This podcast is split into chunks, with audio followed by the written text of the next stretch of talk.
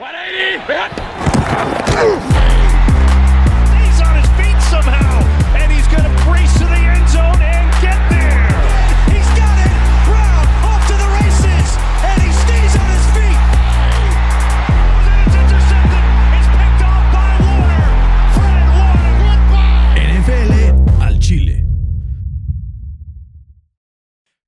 ¿Qué tal amigos? Bienvenidos NFL al Chile, temporada número 2, episodio número 3. Estamos Fer súper emocionados porque estamos a nada más una semanita o un poco menos de que sea el kickoff de la NFL, el duelo entre los Cowboys y los Bucks que veremos el Thursday night, primer partido de la temporada. ¿Estás listo y emocionado para este momento que llevamos esperando desde la primera maldita semana de febrero? Sí, ya, demasiado. Urge, ¿no? Urge, urge. Oye, Fer, estaba Ya, ya platicando. no hay domingos con vacíos. Ya, o sea, se de- acaba el vacío. Estaba platicando justamente con unos amigos que, con los que tengo un fantasy y estábamos eh, hablando de que ha sido tanta la espera que se siente como esos videos que de repente ves en Facebook, típico de que se va el señor a la guerra y entonces regresa y su hijo está y lo recibe llorando. Así me siento yo dándole la bienvenida de regreso a la NFL, ¿no? Así en lágrimas en los ojos. Sí, es una, una delicia esto del NFL. El día de hoy, Fer, tenemos un programazo porque tenemos un previo a profundidad Oye, antes, antes de eso le quiero mandar un saludo a, Adelante con tu saludo. a Toño Gao, a Toño Gómez Aguado, Oye, ese Toño es una mierda en el fantasy, eh, que lo sepa. que me escribió que cuando íbamos a, a volver a sacar un capítulo, entonces un afectuoso saludo. Un saludo a Toño y decirle que eh, de nada por el logo de su equipo de fantasy de este año, Estuvo muy, nada, muy muy bueno, el Atlético Nacional de Fútbol, pero también eh, pues decirle que es muy malo en fantasy, seguramente le va a ir muy mal esta temporada, eh, pero a nosotros muy bien, como todos los años. No es Quedará- broma, Toñito, no Quedará grabado ahí. No te ofendas, Toño. Yo, mira, yo cumplo. Cumplo. El año pasado, lastimosamente, Así perdí, raspando, güey. perdí en la final, güey. Pero el chiste es no llegar pasó? primero, hay que saber llegar, ¿no? Eh, Fer, te late si empezamos con la NFC East, porque vamos a tener una previa espectacular donde vamos a darle un repasón a todos los equipos de la NFC y al final terminaremos en lugar de un draft con premios, ¿no? Vamos a dar premios a cuál va a ser el mejor equipo de la NFC, el peor, jugador sorpresa, jugador decepción. Un par de cosas más va a estar muy sabroso. Entonces, Fer, vamos a empezar para meterle sabor luego, luego, con un equipo que te cae espectacular, ¿no? Y saludos a mi querido amigo Carlitos, que nos escucha mucho, el buen Carlitos Mangino. Porque los Cowboys Fair es un equipo del que puedo esperar cualquier cosa esta temporada. ¿No? Para mí, si me preguntas cuánto van a quedar los Cowboys, te digo, no estoy seguro si 4-13 o 13-4. Sí. Entonces, ¿qué piensas de los Cowboys en esta temporada? Sí, eh, todavía no acabo de comprar ese boleto para subirme a su barco. ¿No? Este, tienen el segundo schedule más, más fácil en la NFL, que eso es un plus para ellos. Eh, tienen a la mejor tripleta de receptores y le acaban de pagar a su coreback 40 melones, ¿no? Pero aún así creo que tienen eh, muchísimas dudas, ¿no? O sea, si Dak va a estar sano, si su línea ofensiva va a aguantar, eh, qué va a pasar con esa defensa, si Zeke va a regresar a ser Zeke del 2018, que, que fue ¿no? el, el máximo corredor de, de la NFL. Eh, creo que hay muchísimas dudas o preguntas alrededor de, de este equipo que solo sabremos justamente las respuestas conforme vaya avanzando eh, la temporada. Eh, pero sí tengo que decirlo que yo creo que va a ganar la división porque es, yo creo que una de las peorcitas de la NFL, si no, si no es que la peorcita. Vaya sorpresa, ¿eh? Eh, les va a alcanzar con un récord de 10-7, asegurando así su primera campaña ganadora desde el 2018. Vaya sorpresa. Yo tengo también a los Cowboys ganando la división 17, precisamente. Tengo algunos pietradatos aquí que me respaldan, ¿no? Mi barrio me respalda. La temporada pasada fue una temporada para el olvido, ¿no? Pierden a Dak Prescott toda la temporada, pierden a Blake Jarwin toda la temporada, Lael Collins toda la temporada, Tyron Smith toda la temporada, Zach Martin perdió seis juegos.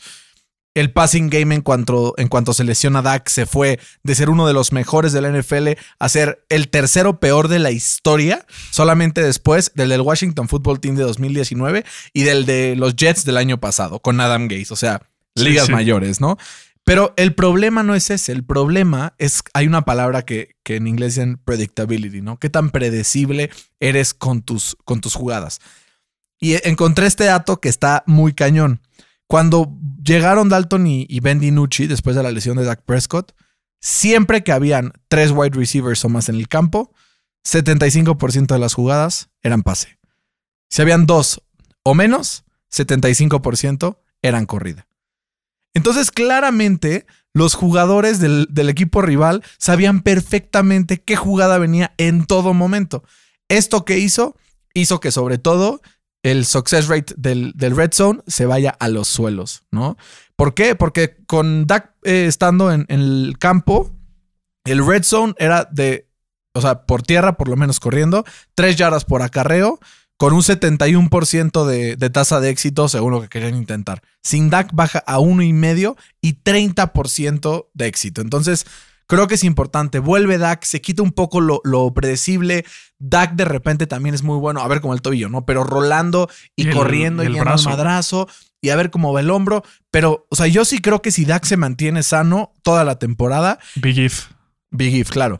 A ver, y la defensa también es una, un, o sea, es un, un, o sea. Pero, o sea, automáticamente va a mejorar, ¿no? Claro. O sea, no. porque la pasado fue históricamente mala, güey. O sea, sí, pero hoy está revisando la lista de los cuatro, o sea, los cuatro de la línea defensiva de los Cowboys. Uh -huh. Y güey, dije, ¿quiénes son estos? O sea, sí sabía quiénes son estos cabrones, ¿no? Pero. Pues de Marcus Lawrence. ¿no? Pues es el único. Es el único. Fuera de eso, ¿quién está? O sea, tú empiezas a ver y dices, bueno, está por ahí el eh, Neville Gallimore, que pues lo acaban de, de draftear. Randy Gregory, eh, Carlos Watkins, el Tarell Basham, que lo acaban de draftear. Pero fuera de DeMarcus Lawrence, pues no hay mucho, ¿no?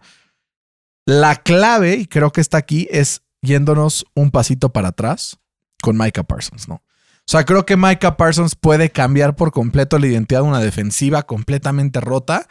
Y si realmente cumple las expectativas de lo que hemos visto las primeras semanas de la preseason, la puede romper absolutamente, ser el líder de tacleadas del NFL, ser el Defensive Rookie of the Year, cualquier cosa podemos esperar de los Boys, ¿no? Sí, porque, o sea, no es solo él, también Jalen Smith, que es como, como el soul, ¿no? Es el motivador del equipo y, y va a ser una muy buena mancuerna. Y si Van Der Esch se, se, mantiene sano, al Parsons lo van a poder usar hasta de, de pass rusher, ¿no?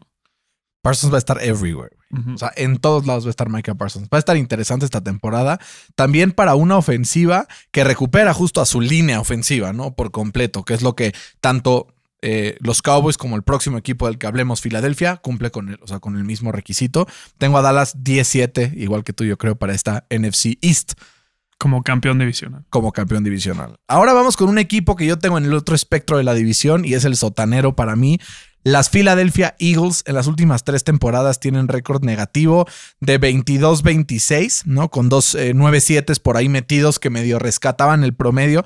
Pero la temporada pasada, entre el des desempeño estúpidamente malo de Carson Wentz, las lesiones, la línea ofensiva, los receptores, o sea, fue una temporada realmente para el carajo que termina en correr a su head coach apenas tres años después de ser campeón del Super Bowl, ¿no? Entonces, ¿qué esperar de un Filadelfia que después del desastre del año pasado tradea a Carson Wentz a los Colts, se queda ahora sí con Jalen Hurts como su coreback titular, traen a Devonta Smith en una especie de movimiento desesperado, ¿no? Draftear un receptor tan alto en un roster con tantos huecos se me hace muy arriesgado. ¿Qué esperar de Filadelfia este año? Pobre Fede. Fede perdón sí. cuando estés editando esto, porque aparte sí. no Fede está aquí grabando con nosotros, hoy no está. Hoy no pudo. Pero, pero cuando escucha esto, pobre, güey, así se va a poner triste. A ver, ¿qué, ¿qué, tantas posibilidades le puedes dar tú a un equipo que su head coach, que es novato, la primera eh, conferencia de prensa que tiene, le tiembla la voz? Sí, claro. No, no, no. Está o sea, muy Estaba starstruck. O sea, y sí, por más que exacto. haya sido, y por más que haya sido un gran coordinador ofensivo en Indianapolis, uh -huh. que ojo, ojo, no, no decidía las jugadas. ¿eh? Él, él, era un coordinador ofensivo que no eh, llamaba jugadas. Eh, el que lo hacía era Frank Reich en los Colts. Entonces, pero, pero, como que se ha visto poco a poco que el locker room lo está bancando. Dentro de los juegos de preseason se ve que ya se están subiendo al tren de Nick Sirianni. Vamos a ver si alcanza. Fer, yo lo dudo mucho. Sí, no, yo tampoco le veo buen año. Creo que va a ser de transición le va a servir a Filadelfia para darse cuenta si, si le funciona a Hurts o no le funciona. ¿Tú qué opinas? ¿Qué crees? O sea, ¿qué opinas de Jalen Hurts después de lo que viste el año pasado? Creo que es un excelente líder. Le va a pasar lo mismo que a Tim Tebow, ¿no? Era como todo un motivador, un excelente líder, lo que tú quieras, pero en el campo. O sea, One Year Wonder. Ese One Year Wonder, ¿cómo te dolió, verdad? Perdón. Así nos vamos a no, llevar. no, no, es que, pues, o sea, sí, Sí, sí. estuvo. Eh, es que sí, pobre. Y ve esto. Aparte, el es que el strength of schedule de Filadelfia está mortal. Juegan con San Francisco, con Kansas City, con Tampa, con los Chargers, con Nueva Orleans, con Denver. Y aparte, o sea, por matchup, tanto Cowboys como Washington, que los enfrentan dos veces, se le puede complicar y los muchísimo. Giants también. Sobre todo porque los Cowboys, si su ofensiva por aire es lo que creemos que es, con los linebackers y la secundaria que tiene Filadelfia, creo que puede ser un festín de puntos para los Cowboys. ¿eh? Sí. Entonces, yo tengo a Filadelfia como el segundo peor equipo de la conferencia, con un récord de apenas 5 ganados, 12 perdidos, después de que Jalen Hurts llegó el año pasado, como que todo el mundo decía, güey, Jalen Hurts es la gran... Pero te pones a ver realmente los, o sea, como los advanced stats que le llaman, ¿no? Eh, de, de Hurts y dices, ay, güey, último lugar en, expect, en completion percentage over expectations, de, o sea, de toda, todo el año pasado. Así, el último, último, último es Jalen Hurts. ¿Qué significa este stats? Cuando el pase debería ser completo, pues obviamente lo completas, ¿no? Pero cuando el pase no debería ser completo, ¿qué porcentaje realmente sí estás completando y que es tu mérito? El último. O sea, el último detrás de corebacks como Sam Darnold, que hizo ridículo el año pasado, de Joe Flacco, güey, de CJ Beathard, de que Joe sea, Flaco güey. es el backup. Ahora es backup de Jalen Hurts. ¿no? Simpático. Y además tuvo el sexto porcentaje de jugadas dignas de turnover de toda la NFL. Entonces, yo espero, o sea, mucha suerte, Philly, por, o sea, que les vaya bien, pero no veo por dónde, güey. No, no yo los tengo con 6-11. 6 ons, pues sí, parecido. ¿Lo tienes hasta abajo de la división? Yo también. Sotaneros. Vamos a hablar de un equipo también mediocre, pero tal vez no tanto. Este equipo eh, tiene como coreback nada más y nada menos que a Danny Dimes. Y quiero empezar este momento antes de que digamos todo lo que hemos investigado, lo que creemos de este equipo. Te reto a que me digas tres corebacks titulares de la NFL peores que Danny Dimes. Vas, Jalen Hurts. ¿ok? Está duro. eh, estoy revisando los equipos y no. No, ¿sabes por qué está tan difícil? Porque el año pasado en EPA per play, Danny Dimes fue el coreback número 36. 36, peor que Tua, peor que Andy Dalton, peor que Drew Locke, peor que Joe Flacco, peor que Cam Newton, que Nick Mullens, que CJ Beathard. O sea, fue una reverenda mierda. Sí. Y entiendo que no tenía a Saquon Barkley para poderle hacer el paro y que vuelve y lo que sea. Pero este, o sea, este coreback en quien los fans de los Giants creo que tienen algo de fe y esperanza. I'm sorry, pero creo que no. Sí, es un año de make or break, ¿no? Y yo creo que va a ser un año de break.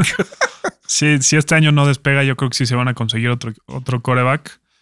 Dicho esto, creo que tienen un gran roster. Eh, tienen una, una de las defensas más infravaloradas de toda la NFL, ¿no? Eh, y en general, como que el equipo representa muy bien lo que es Daniel Jones, ¿no? Boomer Bust. ¿Estás de acuerdo? Sí, y empiezas a ver justo, como dices, ¿no? O sea, es una defensiva que tiene algunas piezas importantes. Tienen por ahí a Leonard Williams que le acaban de aventar toda la lana, o sea, no, no un poco de dinero, le aventaron toda la lana, yo creo que más de lo que deberían. Tiene una defensiva también que tiene jugadores como Danny Shelton, Dexter Lawrence, está por ahí también Blake Martínez, que generalmente termina entre los primeros lugares de tacleadas dentro de la NFL. Y una secundaria que después de haber traído a Dory Jackson esta temporada, se convierte en una de las mejores de la NFL, ¿eh? porque está James Radbury, que el año pasado fue el tercer cornerback con mejor calificación por parte de PFF. Está eh, también a Dory Jackson y a- también están como safety Logan Ryan y Jarrell Peppers, ¿no? Entonces creo que puede ser un equipo que pueda dar batalla por ese frente, forzando turnovers, forzando partidos de pocos puntos.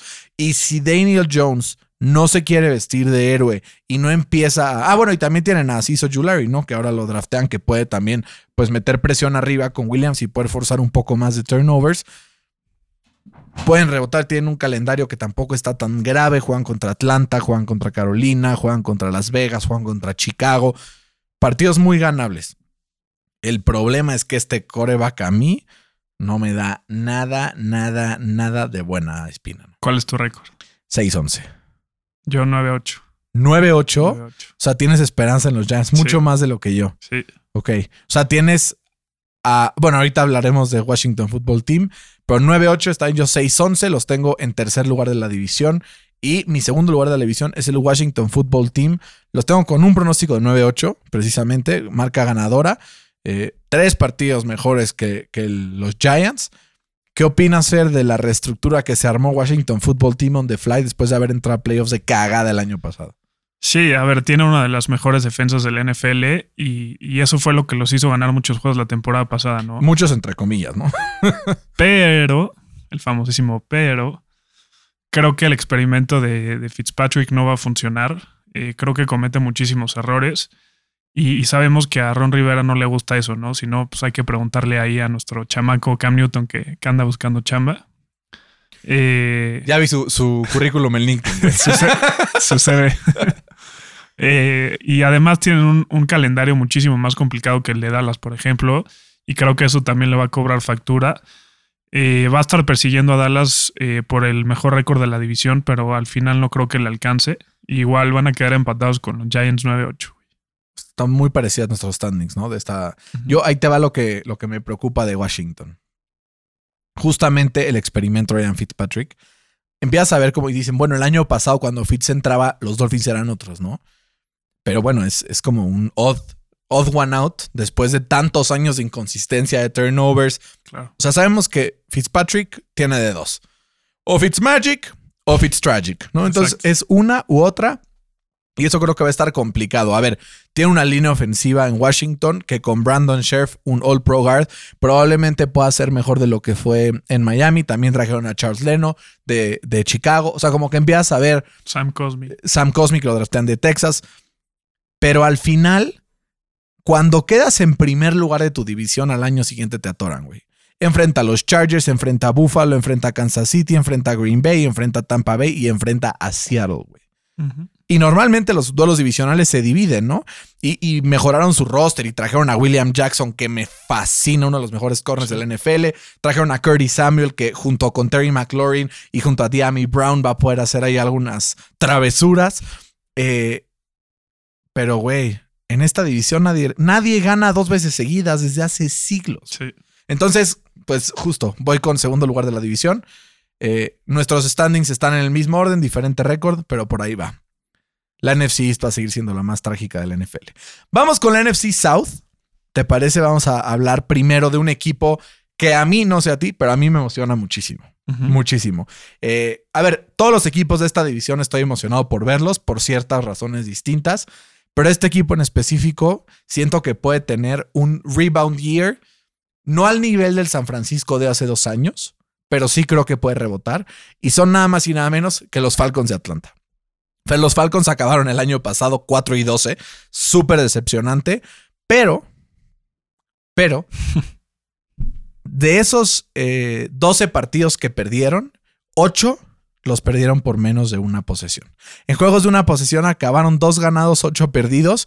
Y normalmente porcentajes tan grandes en one score games tienden a volver al, al average, ¿no? Al promedio de 50-50 dentro de- del año siguiente.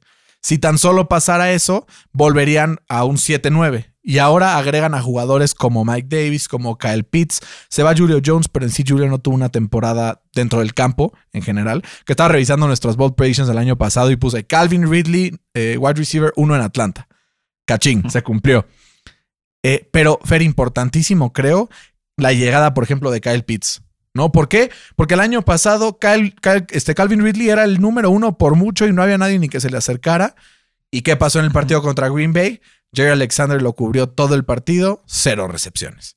¿No? Entonces creo que esa arma de Pitts va a ser súper importante y creo que puede ser in- interesante también la llegada de Arthur Smith, que tuvo a Tennessee como el equipo número 2 en EPA per play el año pasado durante toda la temporada. Atlanta fue número 16, entonces va a estar simpático ver qué puede hacer el equipo de Atlanta, considerando que en su calendario juegan contra Filadelfia, contra Washington, contra los Jets, contra Carolina dos veces, contra Detroit.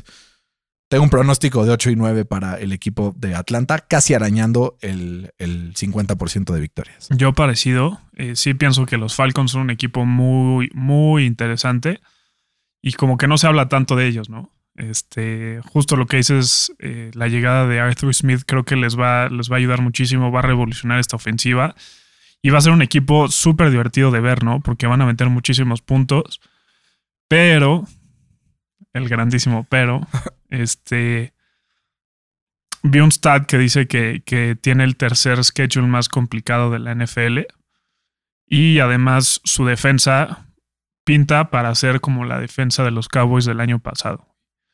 Eh, va a dejar mucho que desear, sobre todo después de que se les fue su, su pass rusher eh, Jones, ¿no? Que era el único que tenía en la defensa. Güey, no tiene nadie en la defensa estos güeyes. O sea, y, justo por eso eh, no los pongo más arriba, los, los, los tengo como sotaneros 7-10, con un récord de 7-10. Ah, un partidito del mío, tampoco está muy grave. Hablemos del otro equipo que está ahí, ¿no? Para mí está ahí con el equipo de los Falcons y son las Panteras de Carolina, ¿no? Estos Panthers que son un equipo que el año pasado, parecido a Atlanta, en todos los partidos estuvo ahí, ¿no? Como eh, jodiendo, dando lata, viendo a ver en qué momento sacaba el partido, pero al final Teddy B no podía sacar la chamba. Vamos a ver si con Sam Darnold es, es diferente. ¿Qué opinas de los Panthers para este año? Sí, a ver, yo he dicho aquí que, que va a ser una, una, ofensiva muy buena, ¿no? Eh, y también la defensa va a mejorar muchísimo con las incorporaciones del novato JC Horn, que pinta para hacer un, un lockdown, ¿no? Y, y, también se trajeron a, a Hassan Reddick, que también un, o sea, un movimiento muy por debajo del agua, ¿no? Como que igual no generó tanto voz como debería. Eh, y creo que eso, si le sumas al core que ya tenían de Brian Burns y Jeremy Chin, pues pueden tener una sólida defensa, ¿no? Pero, me encantan los peros. Aún así, no, no, no los puedo poner más arriba debido a la, a la volatilidad que va a tener este equipo con Darnold, porque puede implosionar en cualquier momento. Y también la defensa puede ser que no esté preparada para, para jugar dos veces contra estas tres ofensivas eh, que son las de Atlanta, las de Tampa y la de los Saints. ¿Cuál es tu récord? 7-10. Empatado con Atlanta. Yo lo tengo empatado con Atlanta, pero 8-9. Eh, yo lo que me encanta de este equipo es que ha estado construyendo su equipo poquito a poquito, ¿no? Este año va a estar limpio CIMAC, eh, DJ Moore en su tercer año con el equipo, Robbie Anderson, traen a Terrence Marshall ante la partida de Curtis Samuel, traen a David Moore de Seattle, que la verdad es un receptor bastante, bastante confiable, y una defensa que es simpática, ¿no? Porque tiene jugadores como Derrick Brown, como Yetur Gross Matos, tienen un jugador que para mí es de los más eh, underrated de toda la NFL, que es Brian Burns, que puede explotar este año. Tienen a, uno, a un candidato a defensivo novato del año en Jeremy Sheen del año pasado y a JC Horn. Entonces creo que es boomer boss para Carolina. Creo que igual puede quedar 17 y no, no me sorprendería tampoco tanto si Darnold sale conectado. Y si Darnold sale conectado, pobre Adam Gaze, porque se demuestra que ese güey o sea. No, pobre nada, güey. Es un imbécil. o sea, sí es pobre, pero agrega el imbécil después de pobre. Pobre y pendejo. Pobre imbécil. Lo que tiene, lo que sí tiene Carolina es que si no gana sus primeros ocho, nueve partidos, la va a tener en chino. Porque cierra, ahí te va como cierra estos cabrones. Búfalo, Tampa, Nueva Orleans, Tampa. o sea, güey, o sea, mil maneras de morir. ahí hay cuatro, cabrón. O sea, pobres güeyes. Entonces. Me encantaría decir que se meten a playoffs, pero esa stretch final, güey, está imposible, imposible. Entonces tengo ahí junto a los Falcons en tercero y cuarto lugar de la temporada, pero sin dar pena y enseñando un proyecto que va cobrando sentido poco a poco desde que David Tepper compró el equipo hace un par de años, ¿no? Fer, los Santitos de Nueva Orleans, sin Drew Brees. Me acuerdo el año pasado que estábamos viendo Saints Chicago. No, Saints Chicago, no, Saints Tampa, en tu casa. Y en una de esas, creo que Drew Brees intentó un pase, un, un out route bastante sencillo y no llegó el pase, la interceptan y la regresan en un pick six. Y yo volteé a ver a Sean Payton y le dije, cabrón, siéntese, cabrón, mete a James Winston y tienes más probabilidades de ganar. Y tú me dijiste, no, güey, respeto a la leyenda, ya sabes que acabe su carrera bien, con dignidad. Fer, Creo que este momento es el momento de brillar de James. Lo vimos en pretemporada, vimos un James encendido, limitando sus errores a diferencia de cómo estaba en Tampa. ¿Qué esperar de un equipo de los Saints que tiene también ciertas bajas respecto al año pasado, no solo por lesión, sino también tiene bajas porque varios jugadores se fueron a otros equipos, como es el caso de Trey Hendrickson, como es el caso de Janoris Jenkins, que pueden ser pérdidas importantes, sobre todo en defensa. Entre otros. Entre, entre varios otros. Emmanuel Sanders. ¿Qué esperar de este equipo de los Saints? Sí, a ver, como dices, perdió muchísimo talento. Eh, se, le, se retiró Drew Brees, obviamente. Este, todo el mundo sabe eso. Eh, Hendrickson, que tú y yo no éramos muy fan. Overrated. Sí, Sí, claro. exacto. Pero de todos modos fue su líder saqueador, ¿no? De la temporada pasada. Eh, en la ofensiva se fue Jared Cook, eh, Emmanuel Sanders, ¿no? Y, y- y en general perdió muchísimo talento, ¿no? Pero dicho esto, eh, creo que la defensa sigue teniendo talento. Eh, y creo que Winston le va a dar eh, una dimensión completamente diferente a esta ofensiva que cuenta con Michael Thomas y, Alvin Kamara, que cuando están sanos son elite, ¿no? Y además creo que si alguien se ha ganado que le demos el beneficio de la duda es precisamente a Sean Payton, ¿no? Que él logró convertir a Brees en leyenda. ¿No? Cuando llegó a los Saints nadie le daba un clavo, o sea, nadie le tiraba un clavo, ¿sabes? Sí, literal. Y él lo convirtió en leyenda, ¿no? Y a lo mejor puede hacer esto, esto igual con, con James Winston, ¿no? A mí me da miedo, Fer, porque ¿quién van a ser las armas, no? O sea, como que empiezas a ver y dices, bueno, está bien. Por ahí anda Michael Thomas, que va a regresar por ahí de la semana Seis, siete. 6, 7, 8. No, no tenemos idea, pero por lo menos se pierde las primeras seis, ¿no? Por. Porque lo pusieron en lista de IR. Después empiezas a ver y como que empieza a ver su depth chart y como que no hay mucho. El Traquan Smith va a acabar siendo su receptor número uno, güey. Se fue Manuel Sanders, se fue Jared Cook. Tienen a un Tyrant que draftaron el año pasado, Adam Troutman, que ha ido poquito a poquito agarrando. Pero como no metan ahí un esquema James Winston, Taysom Hill, me convierto en receptor, no sé qué vaya a pasar. Confío, la verdad, en Sean Payton y confío en James Winston a muerte. Yo banco a James a muerte, güey. El Lazy hace maravilla. Eh, pero Fer, y esta, este equipo sí se me hace que tiene un drop importantísimo respecto al año pasado. Eh, este equipo de los Saints lleva cuatro temporadas seguidas ganando al menos 11 partidos en temporadas de 16, ni siquiera de Sí. 17. Y siempre de la línea que pone Las Vegas pasan el over volado por al menos 2.5 victorias y Las Vegas ahorita lo pone entre 8 y medio, 9. Eso significaría que tendría que estar ganando entre 10 y medio y 11. Yo veo muy difícil que pase esto. Yo los tengo a penitas alcanzando el 17 y metiéndose de cagada a playoffs. Yo creo que va a quedar 17, pero no creo que se vayan a meter a playoffs. O sea, ¿crees que vaya a haber otros equipos que con 17 se mu- metan o con no sé Muchísima qué? competencia. Yo, no. güey, Muchísima. cuando grabemos el del AFC, güey, eso es competencia y no mamadas. güey. Cualquier equipo del AFC del 1 al 14 se mete a playoffs aquí, güey. Menos los Jets. Por eso, del 1 al 14. Solo hay dos que no. No, pero no del 1 al 14. Sí, sí. Pero por lo menos hay 10 equipos de, del AFC que se meterían a playoffs en la NFC. Sí. O sea, aquí, o sea, tú empiezas a ver los equipos y dices, bueno, la NFC West está stacked, güey. Y no me sorprendería si se meten los cuatro. Pero fuera de eso, como que no hay ninguna división que tenga dos. Sí. ¿No? O sea, Cowboys, Washington Eagles y Giants, cualquiera de los cuatro en la AFC no se mete, güey. No. Falcons, Bucks, Panthers y Saints, los Bucks son los únicos que se meten ojos cerrados. Cardinals, Rams, Seahawks y 49ers, creo que todos se meterían. Chance Cardinals no, pero por ahí. Y NFC North, solo los Packers, güey. Sí. ¿No? Entonces, yo sí creo que los Saints se meten, pero no se meten por mérito, se meten por descarte. O sea, que haya mucha competencia no quiere decir que sean los mejores, ¿sabes? A lo mejor están con la competencia por la mediocridad. O sea, como la Liga MX.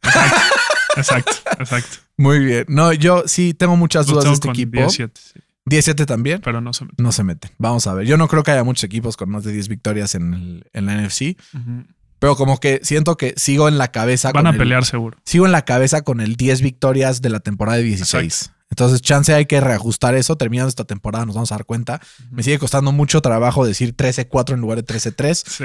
pero no importa. Hay que seguir adelante. Entonces, los dos tenemos Bucks, Saints y Panthers y Falcons empatados, ¿verdad? Ah, no hemos hablado de los Bucks. Hablemos de los Bucks. Eh, justamente creo que este es un equipo que puede romperle la madre a todos los demás dentro de esta división en específico y probablemente en otras instancias. Ya platicaremos un poquito más de eso.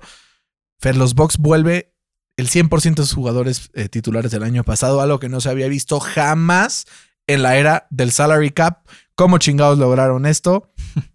No tengo idea. Pues Tom Brady, papá. No, claro, o sea, y ganando el Super Bowl Sí. y con hambre más y como, oye, si este sensei te dice, güey, así es como se gana, bájate el sueldo, pues le haces caso, güey. Obvio, Vas y te bajas el sueldo. Entonces. ¿qué opinamos del equipo de los Bucks respecto al año pasado? ¿Los vemos volviendo a ganar el Super Bowl? No. ¿Cuál es nuestra expectativa para el equipo de los Bucks esta temporada? A ver, todo, todo es positivo para ellos, ¿no? todo. Eh, no solo tienen el cuarto schedule más fácil de la temporada, porque hay que acordarnos que no ganaron su división para todavía ser más cagones, eh, sino que regresan, como bien dice, sus 22 titulares, todo su cuerpo técnico, eh, que también eso es muy complicado, y además llegaron al 100% de vacunación. güey. Si eso no es commitment, no sé qué lo sea, güey. No está muy cabrón. Eh, es un equipo que está completamente enfocado en su meta, eh, que es repetir como campeones el Super Bowl. Y lo peor de todo es que Tom Brady tuvo este año lo que no tuvo el año pasado. ¿No? Un Preseason. con su, con su equipo. güey. Da Y miedo digo, más el pensar que. camp, ¿no? Porque no es que haya jugado en el. o sea, De acuerdo. Eh, da miedo pensar que este equipo puede ser mejor que el año pasado. güey. Yo por eso los tengo como 14-3. 14-3. Sí. ¿Los tienes como el número uno en la NFL? No. Solo el NFC. Sí. Ok, muy bien. Ya hablaremos del AFC la próxima semana. Eh, yo, Fer, tengo varias cosas que decir sobre este equipo. Eh, primero que nada, vuelve un Tom Brady que emocionalmente yo lo veo en el mejor momento de su carrera. Lo veo relajado, güey. No lo veo como en, como en los en que era, güey, yo me enfoco en lo mío y me callo la boca y juego y no sé qué. Ahorita ya como que hasta sale este lado jijijaja, el mamoncito. Trolea ¿no? todo. Trolea todo el mundo, güey, le vale madres. El otro día se echó en una entrevista como, güey, es que la neta le están poniendo demasiado fácil para la ofensiva, como que dejen a la defensa hacer más, le están dando, o sea, como que es un jugador que cada vez como persona odio menos, porque ha demostrado esta flexibilidad que no tenía en, en los Porque ya no están los más bien. Exacto. No, yo ya lo, ya lo expliqué el capítulo pasado. Yo odio a Tom Pero Brady nadie te cree, güey. por los fans de Brady. No, no, no, Ah, es sí, la verdad. eso sí. Sí, no, no, claro que lo odio, Sí. pero por los fans de Brady. Mi odio hacia él personalmente se ha ido reduciendo, la verdad. Eh, aumenta la cuestión, Fer. Joe Tryon está teniendo muchos reviews muy buenos de los training camps. En todos los partidos de la temporada son favoritos en 14, güey. En 14. Con los Colts, por alguna razón, son pick'em y con los Rams son underdogs. That's it. Fuera de eso, son favoritos en absolutamente todos los partidos. Contra los Rams, Sí, güey, contra los Rams de visita. Semana 4 5. Semana 3. sorpresivo. Semana 3, sí. Sorpre- a mí también me sorprendió, pero y dije, "Mm, mira, simpático. Eh, ahora, ¿qué creo que puede darle en la madre a los, a los Bucks? Porque siempre hay una kriptonita que puede pasar. El año pasado, los Bucks fueron nada más y nada menos que el primer lugar en el healthy rank de la NFL. Número uno ofensiva, número dos defensiva. Número uno en offensive line. O sea, las lesiones se mantuvieron intactas. Se te lesiona Tristan Wirfs. Se te lesiona Mike Evans. Se te lesiona Ryan Jensen. Se te lesiona.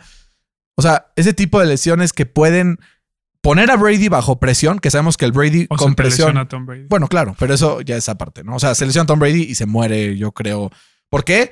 Porque si tuvieran a un jugador como Cam Newton de backup o como Andy Dalton o como Jacoby Brissett, te compro que ganen más de la mitad de sus partidos, porque tienen un roster sasasazo. Pero su backup se llama Kyle Trask, cabrón. O sea, no hay manera. Que puede ser el No, siguiente no es, güey. ¿Ya lo viste en, pre- en pretemporada? No, güey. El próximo Tom Brady se llama Mac Jones y that's it. O sea, no ese ibas a decir- No ese nivel. Pensé que ibas a decir Jacob Eason. No, güey, no, no, no, tampoco. O sea, sí le voy a los Colts, pero tampoco. Entonces, Fer, creo que lo único que puede meterse en, en el camino de Tampa y volver a romperla es eso. Por eso yo creo que sí tendrá un par de lesiones. No creo que nada tampoco tan grave, pero por eso no los tengo ganando 14 partidos, por ejemplo. Los tengo como el tercer mejor equipo de toda la, NFL, empatado con algunos más, pero lo tengo con un récord de 12-5. ¿no? Creo que hay cinco partidos por ahí que podrían perder. Creo que los Rams son un partido que podrían perder. Eh, creo que los Saints, uno de los dos, puede ser un partido que podrían perder. pues las apuestas dicen que los Colts, vamos a creer las apuestas. Buffalo, eh, y por ahí algún otro partido más que tiren. 12-5 me parece también un récord muy bueno, que chance hasta les alcanza para ganar la conferencia. Entonces, esa es mi predicción. Tenemos a Tampa como ganador del NFC South. Pero vamos con la mejor división de toda la NFL, o por lo menos de la NFC. Ya discutiremos el próximo episodio si es esta o la, o la AFC North, la mejor división de la liga. Pero digamos son las dos donde dices, ay, güey, ¿no? Creo que esta es más completa porque los Cardinals creo que son mejor equipo que Cincinnati, pero también es una discusión para otro momento. Y justo vamos a empezar con los Cardinals porque son un equipo que se reforzaron bien después de una temporada pasada en donde empezaron y en un punto dijimos, ay güey, se van a meter a playoffs y vamos a ver, pero de repente llega la lesión de eh, Kyler Murray y empieza a no estar al 100 y cambió el equipo por completo, se hizo predecible, bajó sus puntos totales por partido. Pero se empezaron a reforzar bastante bien esta temporada, ¿no? JJ Watt, Rodney Hudson, James, James Conner, draftan a Saban Collins, Rondale Moore, traen a AJ Green, que para mí es un palo, un cono ahí. Pero qué esperar de los Cardinals con un calendario sabroso, ¿eh? Porque enfrentando seis veces a Rams, Seahawks y 49ers no es tarea sencilla. Se me hace injusto ponerlos a Arizona en el último lugar, pero alguien lo tiene que hacer. alguien lo tiene que estar, claro. ¿Sabes? Eh, justamente Arizona entró la temporada pasada con un hype ¿no? Impresionante. Nosotros fuimos los primeros en hype. Fuimos los primeros, sí. Y, como que no logró cumplir con las, con las expectativas. Sí, una parte fue la lesión que bien comentas. Pero yo creo que el que no ha sabido cómo sacarle jugo o exprimir bien a este equipo es Cliff Kingsbury. ¿Estás de acuerdo? Y mientras, retweet, mientras él siga siendo el head coach, yo creo que no van a poder alcanzar el siguiente nivel que los va a catapultar a poder pelear la división, güey. Creo que van a acabar 9-8. Yo los tengo 8-9. O sea, justo, parecido, ¿no? O sea, el problema es que se reforzaron muy bien, sí, pero son el equipo número 24 de la NFL en Strength of Schedule. O sea, se los atoran. Enfrentan. O sea, escucha los rivales. Rams, Rams, Seahawks, Seahawks, 49ers, 49ers, Tennessee, Minnesota, Rams, Cleveland, Green Bay, Indianapolis y Dallas, güey. Podrían quedar 6-11, güey, sin un pedo. A ver, agregaron piezas importantes, sobre todo creo que Rodney Hudson va a ser importantísimo para, para Kyler Murray. ¿Por qué? Porque Kyler Murray en tercer down en el pocket fue una mierda el año pasado. En obvious passing situations en tercer down, apenas 36% de success rate el año pasado. Y antes de su lesión, Kyler Murray corriendo sumaba 7.6 yardas por acarreo y después de su lesión, apenas 5. ¿no? Entonces, como que empieza a ver este como downgrade a partir de la lesión. Creo que el momento más alto de los Cardinals el año pasado fue el Hail Mary a, a, Nuke. porque ganaron ese y le ganaron a los Seahawks una semana antes. Pero, güey, no creo que les vaya a alcanzar, sobre todo por lo que dices. Cliff Kingsbury, como que hace al equipo one dimensional, no le falta un que, un no sé qué, qué, qué sé yo, como dirían por ahí, que aunque hayan reforzado su defensiva con JJ Watt, aunque hayan reforzado su ofensiva con eh, Rodney Hudson, con James Conner, que Chase Edmonds, esa es una buena dupla de corredores. Rondale Moore, que puede explotar cañón de este receptor de Purdue. Pero, güey, yo la verdad veo muy difícil que se metan a playoffs. Y no necesariamente por ellos, sino por la división que tienen. Si estos güeyes estuvieran en el NFC East, los tendría favoritos para ganarla. seguro. Seguro, güey. Sí, seguro. Si estuvieran en la, en la NFC South, los tendría favoritos para ganar el segundo lugar de la división. Pero están en la mejor división de la NFL y entonces no puedo hacer otra cosa más que predecirlos con 8-9. Entonces, pobres Cardinals, me caen excelente, güey. O sea, es un equipo que siempre que está en la tele, güey. Son entretenidos. A, menos de que esté jugando contra los Colts, contra Green Bay me cae muy bien, güey. Eh, pero en general los apoyo y quiero mucho a Kyler Murray, güey. Entonces quiero que ganen, pero pues no, no sé ahí qué vaya a pasar. A ver, ¿quién es tu tercer lugar? Vamos a hablar de los Seattle Seahawks, Fercito. Eh, vamos a ver los Seattle Seahawks porque los Seahawks son un equipo que es polémico después de lo que pasó con Russell Wilson y que dijo, güey, fuga de aquí. Entonces, eh, puede ser que los, los Seahawks repitan este pues playoff push que han tenido durante los últimos años o se vayan al carajo. No es un equipo que dijo, ah, cornerbacks, ¿para qué los necesito? Se deshace de Witherspoon, lo manda a los Steelers, se deshace Gran de Griffin, se, o sea, se deshace de tantos jugadores que, güey, en su secundaria tienen a Jamal Adams y aire por ahí, güey, defendiendo. Entonces, y Jamal Adams es como un linebacker, güey, o sea, Sí, la neta. sí, sí. Entonces no sé qué esperar de esta defensa, sobre todo, en una ofensiva que probablemente mejore con, con Gabe Jackson, que fue uno de los, de los refuerzos. Pero, güey, no veo tampoco un futuro tan bright para el equipo de los Seahawks. Yo no concuerdo. Adelante. Este. Yo creo que se van a llevar la división Ok. Por una simple y sencilla razón, que es que tienen la mejor dupla head coach coreback de la división. Puta, difiero. Pero fácil, güey. Difiero. Fácil. Difiero. O sea, yo digo que la- el gap entre Wilson y Stafford es mayor entre el gap entre McVay. Yo no estoy hablando de Stafford. ¿De quién estás? hablando? Yo creo que Kyle Shanahan es el mejor head coach de toda ¿Sí? la NFC. Ok, no te estoy diciendo que no, pero su coreback. Van a jugar con dos, güey. Nada más. Dos es mayor que uno, ¿no? O sea, sí, pero no. güey. Eh, y también porque por fin le hicieron caso a Wilson, ¿no? Y trajo a todos sus cuates, ¿no? Trajo como a, a un buen tight end, o por lo menos es, es decente, y a un súper refuerzo en la línea ofensiva que es Gabe Jackson, como dices, ¿no?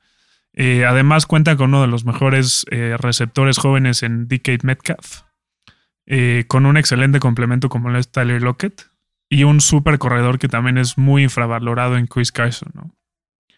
Si a eso le sumas que en defensa siguen teniendo como a este el mejor linebacker de los últimos años, en Bobby Wagner, y a un elite safety cuando está eh, sano, eh, pues creo que es un- una buena combinación para, para poderse llevar la división. Pues, güey, no, no está tan difícil con su calendario, güey. Los tengo También. 12-5. 12-5, ¿no? Yo los tengo 17. A ver, 17 y metiéndose a playoffs. Pero, a ver, va a depender esto de Russell Wilson. Y no va a depender de que Russell Wilson juegue al héroe como intenta los últimos años.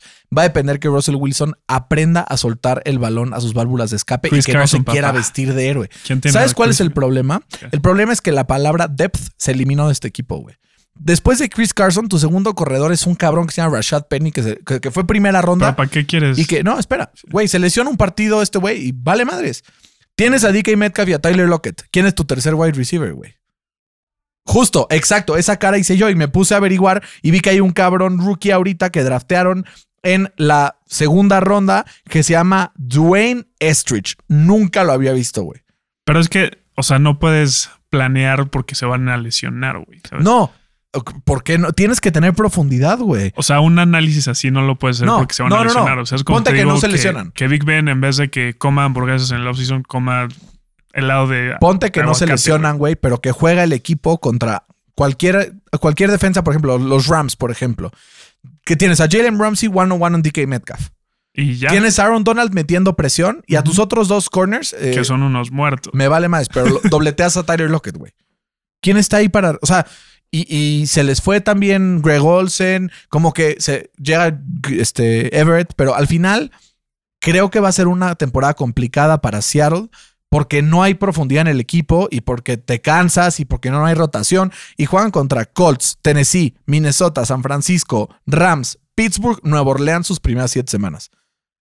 Todos, todos esos partidos Los podrían perder. los podrían perder. pero también los También los podrían ganar, pero son siete partidos durísimos. Durísimo. Luego tienen como un double bye week porque juegan contra los Jaguars en casa y después un bye.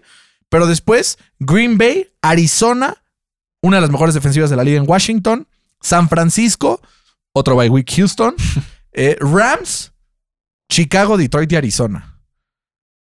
O sea, creo que está muy duro el año como para conseguir un 12-4. O sea, 2-5. Digo 5. Podría ser, podría Sí. ser, porque Russell Wilson hace maravillas, pero vamos a ver.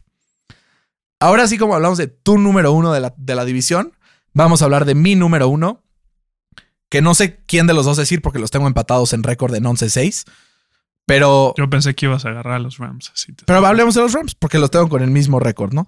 Eh, este equipo tiene un reto enorme, ¿no?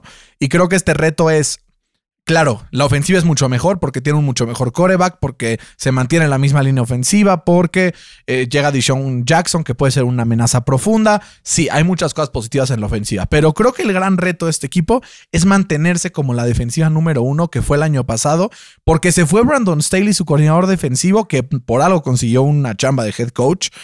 Porque se fue John Johnson, porque se fue Troy Hill, porque tiene muchas bajas, una defensiva que la verdad fue muy dependiente de turnovers, fue el quinto más dependiente de turnovers del año pasado, lo cual tiende a, una regresión. Entonces creo que el gran reto para este equipo no es el mantener una ofensiva potente, creo que su, su reto es mantener esa defensiva. Perdón por los ladrillos del perro, tenemos perro nuevo.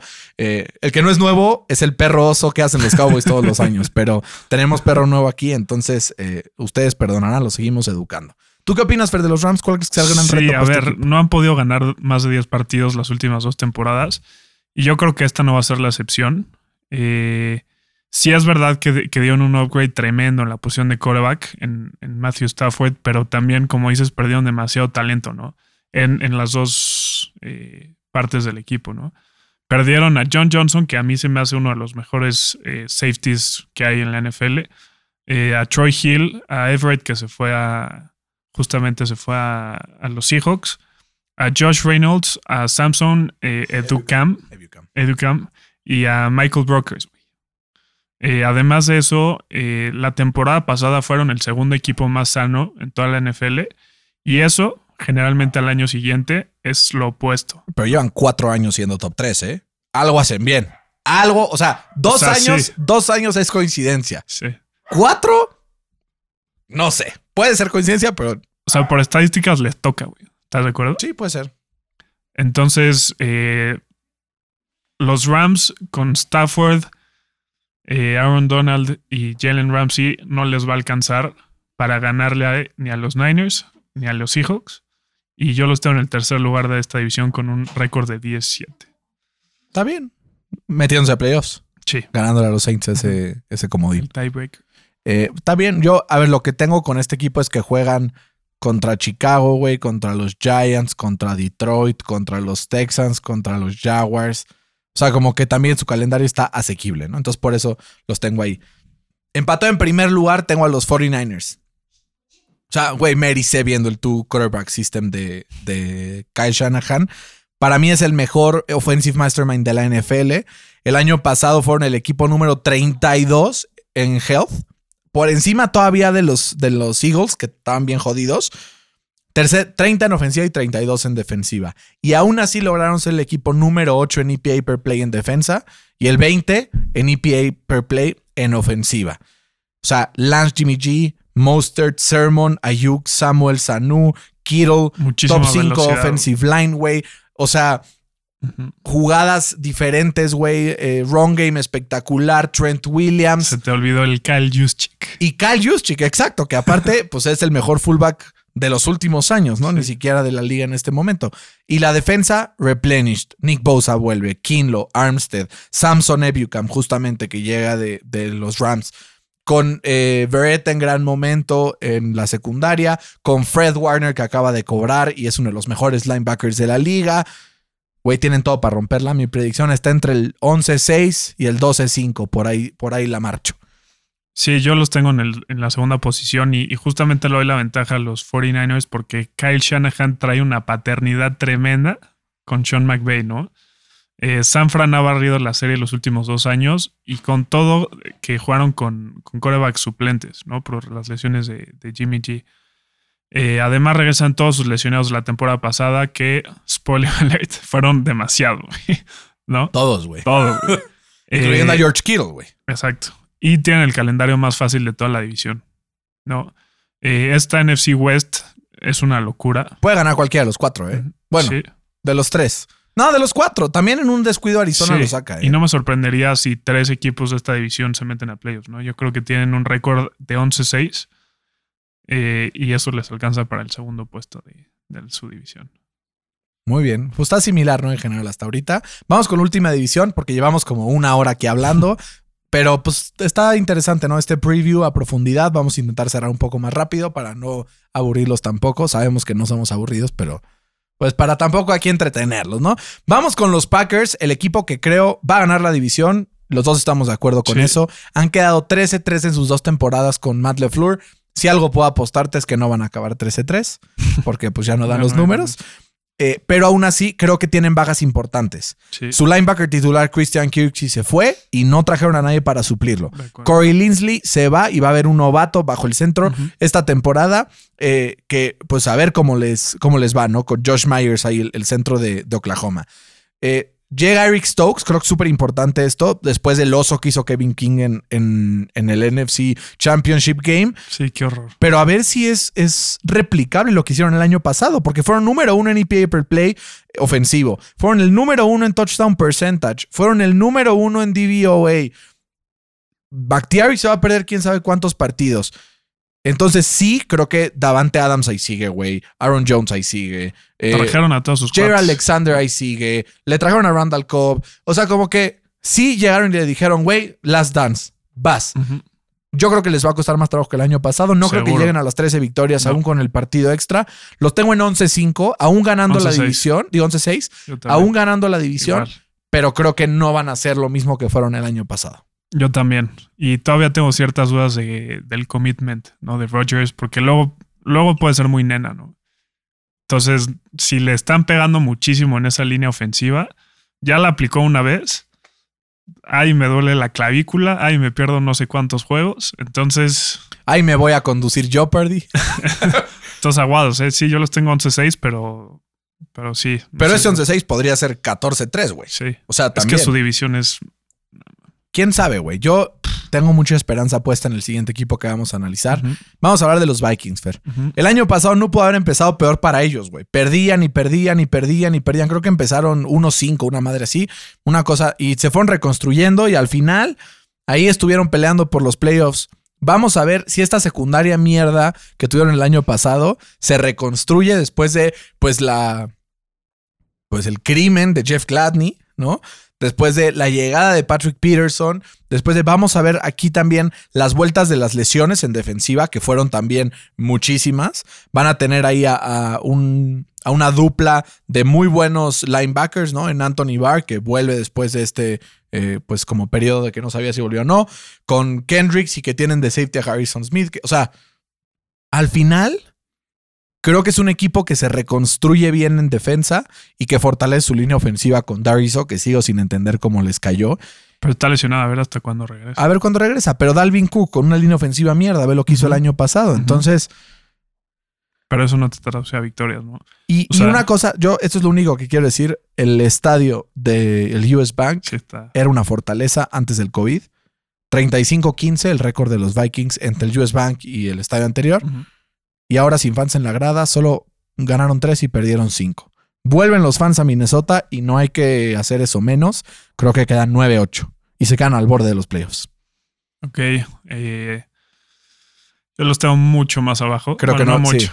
sí, no dos juegos más abajo. Eh, los Vikings eh, el año pasado no sufrieron ninguna lesión importante En ofensiva. en ofensiva. Sí. Tuvieron a su coreback franquicia, entre comillas, por los 16 juegos eh, y solo pudieron ganar 7. Eh, si a eso le sumas eh, a los problemas que hay en el vestidor por, por el tema de las vacunas con, con Kirk Cousins y a que se le fueron jugadores súper importantes como Anthony Harris, que es uno de los mejores safeties en la NFL, y a Eric Wilson, y a que tienen el quinto schedule más difícil en la NFL, pues no se le pronostica una temporada fácil, ¿no? Por eso yo creo que van a acabar 7-10. 7-10. Es de nuestros grandes desacuerdos. Y Fer, me gustaría ver el otro lado de la división contigo. ¿Cómo tienes a los Bears? Un win abajo en 6-11. Eh, estos Bears, este, ojalá no arriesguen tanto a, a Justin Fields, ¿no? Porque ya vimos un trancazazazo que le pusieron en el Güey, casi lo matan, cabrón. Casi lo matan. Eh, fue presionado en el 46.8% de sus dropbacks en el preseason. O sea, una locura. Es una locura, güey. Eh, es un equipo que tiene talento, pero por alguna razón como que nunca explota, ¿no? Tiene talento, pero muy bueno. Eh, no creo que Matt Nagy acabe la temporada a menos de que puedan reponerse a ese tercer schedule más complicado en la NFL. Yo creo que se acaba la temporada Matt Nagy porque creo que por eso lo dejaron draftear a Justin Fields. O sea, creo que el draftear a Justin Fields le compra un año más. Porque siguen el rebuild y por eso no quiere empezar Justin Fields desde el inicio, güey. Porque sabes si dice, bueno, empiezo con Dalton en lo que se prepara Justin Fields, tiene un año más, creo que por eso no le está haciendo. La pregunta para este equipo es saber en qué semana vemos a Justin Fields. No yo que es cuestión de Ojalá tiempo. hasta el final, güey. Eh, Ojalá le apliquen un Lamar Jackson más o menos. Hay, hay creo que dos eh, adiciones importantes a este equipo, que son Justin Fields y Tevin Jenkins. Importante también que mantienen a Allen Robinson. Pero Fer, pierden a Barkevius Mingo, a Cordell Patterson, que siempre te daba buenas posiciones de campo. A Kyle Fuller, que fue una pendejada como lo dejaron ir a Denver. A Taylor Gabriel. Y tienen un calendario donde juegan contra Rams, Cleveland, Tampa, San Francisco, Pittsburgh, Baltimore y Seattle. Es, o sea, ponte que tengan una defensiva cabrona, ¿no? Como en general tienen muy buenos jugadores. en Ojalá no lo puedan jugar contra Pittsburgh. Enfrentan Ojalá. enfrentan al el peor calendario de ofensivas rivales, o sea, las mejores defensivas rivales que podrían enfrentar el ranking son el equipo número uno. Entonces va a ser súper, súper complicado. De las top 11 del año pasado, enfrentan a 8, güey. Sí, O sea, good luck Bears. Eh, además, tienen el segundo peor rest advantage. Esto es un ranking que hace eh, algún par ahí de, de páginas en internet donde dice la diferencia entre cuánto tiempo ibas descansando tú y el de tu rival en días de diferencia. Es el segundo peor de todo el año. Y en la secundaria, para poder reponer la partida de Kyle Fuller, tan solo tienen a Desmond Trufant, que por ahí dicen eh, nuestros compañeros de PFF, que fue el número 133 de 136 el año pasado. sí, sí. Mi predicción es 6-11 porque fui buen pedo con ellos. Estuvimos de ponerle 6 5-12, güey. Sí. Y ahora vamos Pues- con el peor equipo de toda la NFC, de los que vamos a hablar el día de hoy. Estuve a dos. eh, solo porque existen los Texans, Sí. eh, cabrón. Porque si no. Bueno, y los Jets, por ahí también creo que le va a costar levantar. Pero, pero bueno, los Lions creo que son el peor equipo de la NFC. Un rebuild total. Creo que están construyendo de la forma correcta. Empiezan con el offensive line, que si lo ves, en general es. O sea, me atrevería a decir que es top 5 o top Sí. 7 de la NFL. Sí. Tienen a Frank Ragnow de centro, que es All Pro. Tienen a Penny Sewell, que pinta para hacer una bala, aunque No le fue nada bien. no le fue nada bien contra nuestro queridísimo potro de Indianápolis. Pero en comió. general, güey. Sí, Quiripay, se lo devoró, güey. Pero bueno, Halipulibati Baitai de guard, que es un buen guard, y a Taylor Decker de left tackle, que también vemos que es uno de, consistentemente de los mejores tackles de la liga. Y si vemos la línea defensiva, tampoco está mal. Draftean a Levi, Ogunsurike, que es este jugador que pues tiene bastante potencial. Ali McNeil. Empiezan como a draftear de adentro hacia afuera, ¿no? Y además tienen a Romeo Okawara, que lo, lo renovaron. Tienen a Trey Flowers, a Michael Brokers. Entonces, de adentro hacia afuera creo que están construyendo bien. Pero, güey, tú te has dado cuenta que el, o sea, el receptor uno de este equipo es Tyrell Williams, güey. Es que ahí, ahí va. ahí va. O sea, agarra a este equipo de los Lions que ganaron cinco juegos nada más la temporada pasada y cambia a este trío: a Stafford, Goladay y Marvin Jones por Jared Goff, Tyrell Williams y Calif Raymond. A ver qué sale, güey. ¿No? Güey, yo por eso los tengo, o sea, Si no fuera por Houston, sí sería Justo. el peor equipo de la NFL. No, no, y yo los tengo 4-13 precisamente porque juegan contra los Bears dos veces, güey. Y porque tienen algunos enfrentamientos ahí que dices, bueno, güey, justo por esto le voy a dar un edge al equipo de, de los Lions porque si no, te juro que los pondría, güey, cero ganados. Pero enfrentan por allá un equipo de Filadelfia, que también es una mierda. Enfrentan por ahí a los Bears dos veces. Y pues el típico descuido, ¿no? Que tienen siempre Minnesota y ellos que a veces se los dividen. 4-13 y me vivo en pedo. Sí, su línea ofensiva les va a ganar por lo menos un juego. Sí. ¿no? Igual yo los, ten- los tengo 4-13. Los quería poner un poco más abajo, pero No esa dio. línea ofensiva no me sí, dio. yo también, exacto. Fer, vámonos para cerrar el episodio de hoy con los premios, ¿no? ¿Quién va a ser el mejor equipo de la NFC para ti este año? El mejor equipo Tampa. Yo tengo a los 49ers empatados con los Rams. Voy con los 49ers. Me convenciste. Me convenciste. Eh, ¿El peor equipo del NFC? Eh, los Lions o Philly. Philly. Sí, yo tengo a Philly y los Lions. Son los dos peores equipos by far. El equipo que más va a mejorar, Los Seahawks. los Seahawks. Yo los 49ers. Ok. Después del año pasado con cero salud, creo que los 49ers van a volar. Equipo decepción. Arizona. Yo también tengo Arizona, güey. Great minds think alike. Think alike. Eh, jugador revelación. Tengo dos: Brandon Ayuk o Isaiah Simmons. Los míos van hacia otra dirección. Sam Darnold o James Winston. Legal. Legal, ¿no? ¿Y jugador decepción? Eh, Robert Tonian, Ok. que atrapó 11 tempor- 11 de touchdowns la temporada pasada y yo creo que va a haber una regresión natural. Sí, cinco o seis. O eh, de Andre Swift. Yo también voy para otra, de- para otra dirección. Jalen Hurts Ajá. y Kyle Pitts. Ok. Ca- Pitts está dura. Sí, güey, pero, o sea, lo que están hablando de él es para que temporada 1 sea George Kittle, ¿eh? Si es menos que eso, es un imbécil. ¿O no? Sí. ¿Y cuál es tu bold prediction de la conferencia, Fer? Ok, ahí te va. La antigua ofensiva de Julio Jones va a ser mejor que la, la actual. O sea, Y esto no es una crítica a Julio Jones, es más un halago a Arthur Smith, ¿no? Si sacó petróleo de Ryan Tannehill, va a sacar diamantes de un ex MVP como lo es Matt Ryan. estuvo bonito cómo friseaste esto, me mamo. Yo el mío va a estar más bold todavía. Eh, creo que ya lo hemos platicado y ya lo he dicho. Fans de Dallas, abran los oídos, escúchenme bien, emocionense, porque Dak Prescott es su nuevo MVP de la temporada 2021. Ah, Ese es mi bold no prediction. Güey, super ser, Abres las apuestas, está como el lugar 14, güey. A huevo es bold. Pues Fer, esto fue todo nuestra previa de la NFC. Esperen ya la próxima semana nuestro episodio de previa de semana 1 y nuestra previa de AFC, porque ahora sí, empezamos la temporada del NFL, le empezamos con todo, estamos súper emocionados eh, y por ahí haremos un live en algún punto de, de estos mesecitos con ustedes también para que se conecten, platiquemos, cotorremos y cuídense mucho, Fer, un placer como siempre haber compartido este espacio contigo. Igual. Te me portas bien, come frutas y verduras. Un abrazo a todos en casa y que vivan los poderosísimos Potros de Indianápolis.